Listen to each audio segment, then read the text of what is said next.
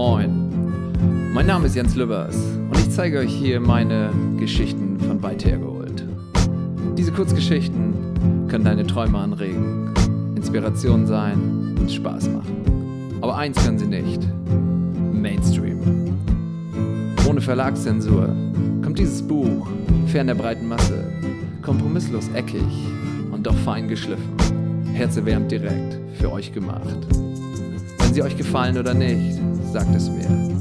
Und diejenigen unter euch, die völlig aus dem Häuschen sein werden, können hier das Buch mit allen Geschichten und dazugehörigem Hörbuch bekommen.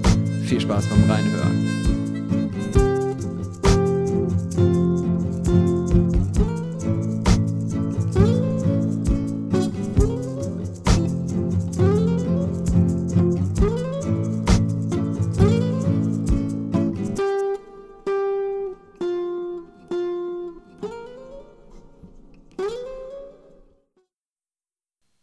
Von einem spirituellen Orgasmus und einem süßen C auf der Trauminsel Isla Grande.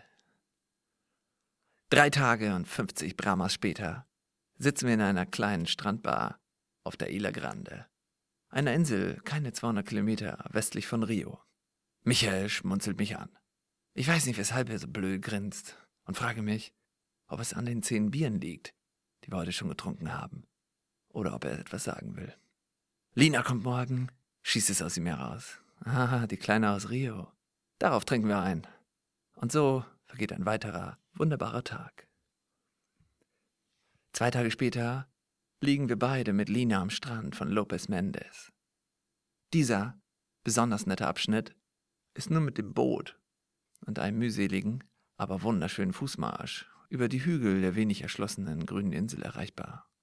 So liegen wir da, trinken hören Musik, machen Arschfotos und freuen uns des Lebens. Am Abend treffen wir uns in der Hostelbar mit einigen Leuten. Ich merke plötzlich, wie die Zugkräfte meines Trinkgenossen rapide nachlassen. Ich frage ihn, ob ich mir Sorgen machen muss. Ich fühle mich irgendwie nicht gut, murmelt er vor sich hin. Er und Lina verabschieden sich. Ich nehme sein fühle mich nicht so gut Geschwafel als Vorwand und denke mir nichts weiter dabei. Die beiden wollen wahrscheinlich ein wenig alleine sein. Mir aber geht's verdammt gut. Und der Abend hat gerade erst begonnen. Hier in der Strandbar gibt es Live-Musik. Ich halte einen Caipirinha in der Hand. Und neben mir sitzt Claire, eine wunderschöne rothaarige Französin. Ich denke noch lange nicht ans Gehen. Die kleine Hippie-Nixe an meiner Seite trägt einen kurzen blauen Minirock und oben nichts weiter als ein gelbes Bikini-Oberteil auf brauner Haut. Um ihren Hals hängt eine große, aufwendig verzierte Holzkette, und je drei Ringe schmücken ihre kleinen, zarten Hände. Kurz oberhalb des Bikinis beginnt ein Tattoo. Ich erkenne einen schlangenförmigen Drachenkörper. Der Kopf der Gestalt verliert sich irgendwo unterhalb des prallgefüllten gelben Stoffes.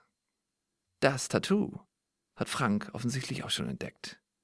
An seinem Blick kann ich erkennen, dass er seinen Kopf da auch mal gerne reinstecken will, wo der Drache sitzt.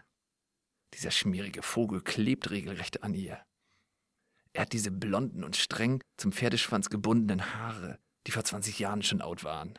Seine Frisur im Einklang mit diesem spitzen Frettchengesicht lässt es mir unerklärlich erscheinen, dass dieser Typ heute bei ihr landen könnte. Seinem starken Akzent nach glaube ich, er kommt auch aus Deutschland. Aber wir reden nicht miteinander. Er redet überhaupt sehr wenig. Seine Augen arbeiten dafür umso mehr.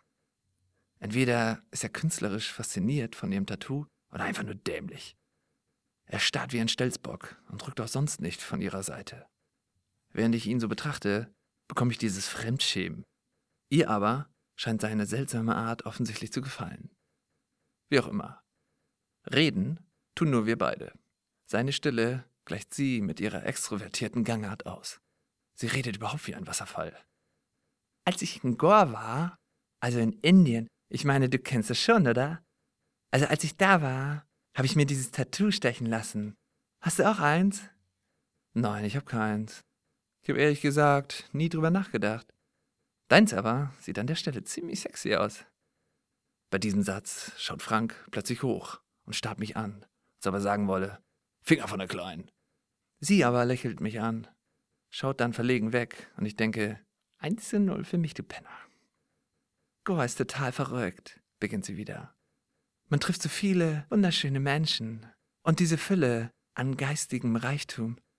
Ach, seufzt sie und hält kurz inne. Dieser Ort ist so inspirierend. Fülle an geistigen. Wie war das? Ja, dieser Ort ist so spirituell, so magisch. Jeder Tag in dieser Oase der Weisheit bringt dich weiter als ein Jahr Lebenserfahrung im alltäglichen, schnöden Zuhause. Während sie das sagt, schaut sie hoch in den Himmel und schlängelt ihre Arme in die Höhe. Dann schaut sie mich eindringlich und auch ein wenig auffordernd an. Dann erwischt sie mich voll dabei, wie ich nun meinerseits auf den Teil ihres Körpers starre, an dem das Tattoo verschwindet. Ich versuche schnell ihren letzten, für mich leicht verwirrenden Satz wieder aufzunehmen. Äh, Oase der Weisheit. Wie jetzt? Sie ist ja wirklich heiß, die Kleine. Aber was redet sie denn da? Ah, dir gefällt mein Tattoo, nicht wahr? fragt sie in einem kindischen Ton und lächelt wieder so süß wie am Anfang. Ich glaube, wir flirten gerade. Aber irgendwie bin ich mir da nicht so sicher. Ich werde einfach nicht schlau aus dem Mädchen. Es fühlt sich gut an, hier mit ihr zu sitzen. Und sie hat definitiv auch etwas Anziehendes. Aber sobald sie ihren Mund aufmacht, oh Mann. Frank kommt soeben mit zwei Drinks in der Hand wieder. Einen für Claire, einen für sich selbst. Wo waren wir stehen geblieben? Hattest du schon mal einen spirituellen Orgasmus? Überrumpelt sie mich plötzlich mit dieser Gegenfrage. Aus Respekt vor diesem starrenden Stelzbock wollte ich eigentlich das Thema wechseln. Aber dann kommt sie mit sowas. Frank aber scheint es gar nicht zu stören.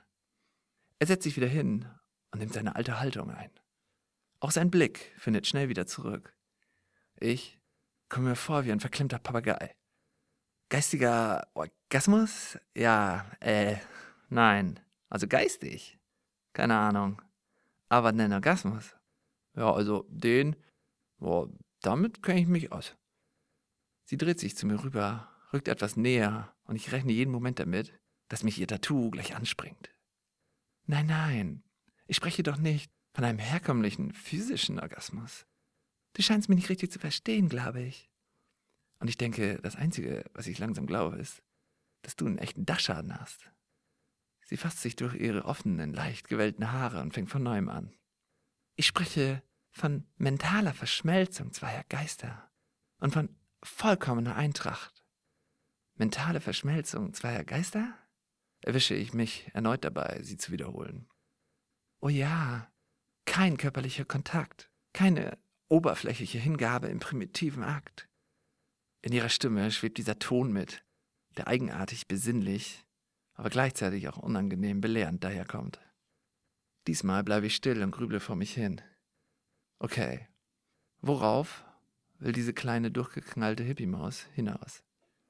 Ich kann mir nicht helfen, aber so langsam verändert sich mein Bild von ihr um 180 Grad. So sitze ich da und höre noch einige Minuten zu. Jegliches Knistern, das in der Luft lag, ist verflogen. Ich bin plötzlich Lehrling und sie die Lehrerin.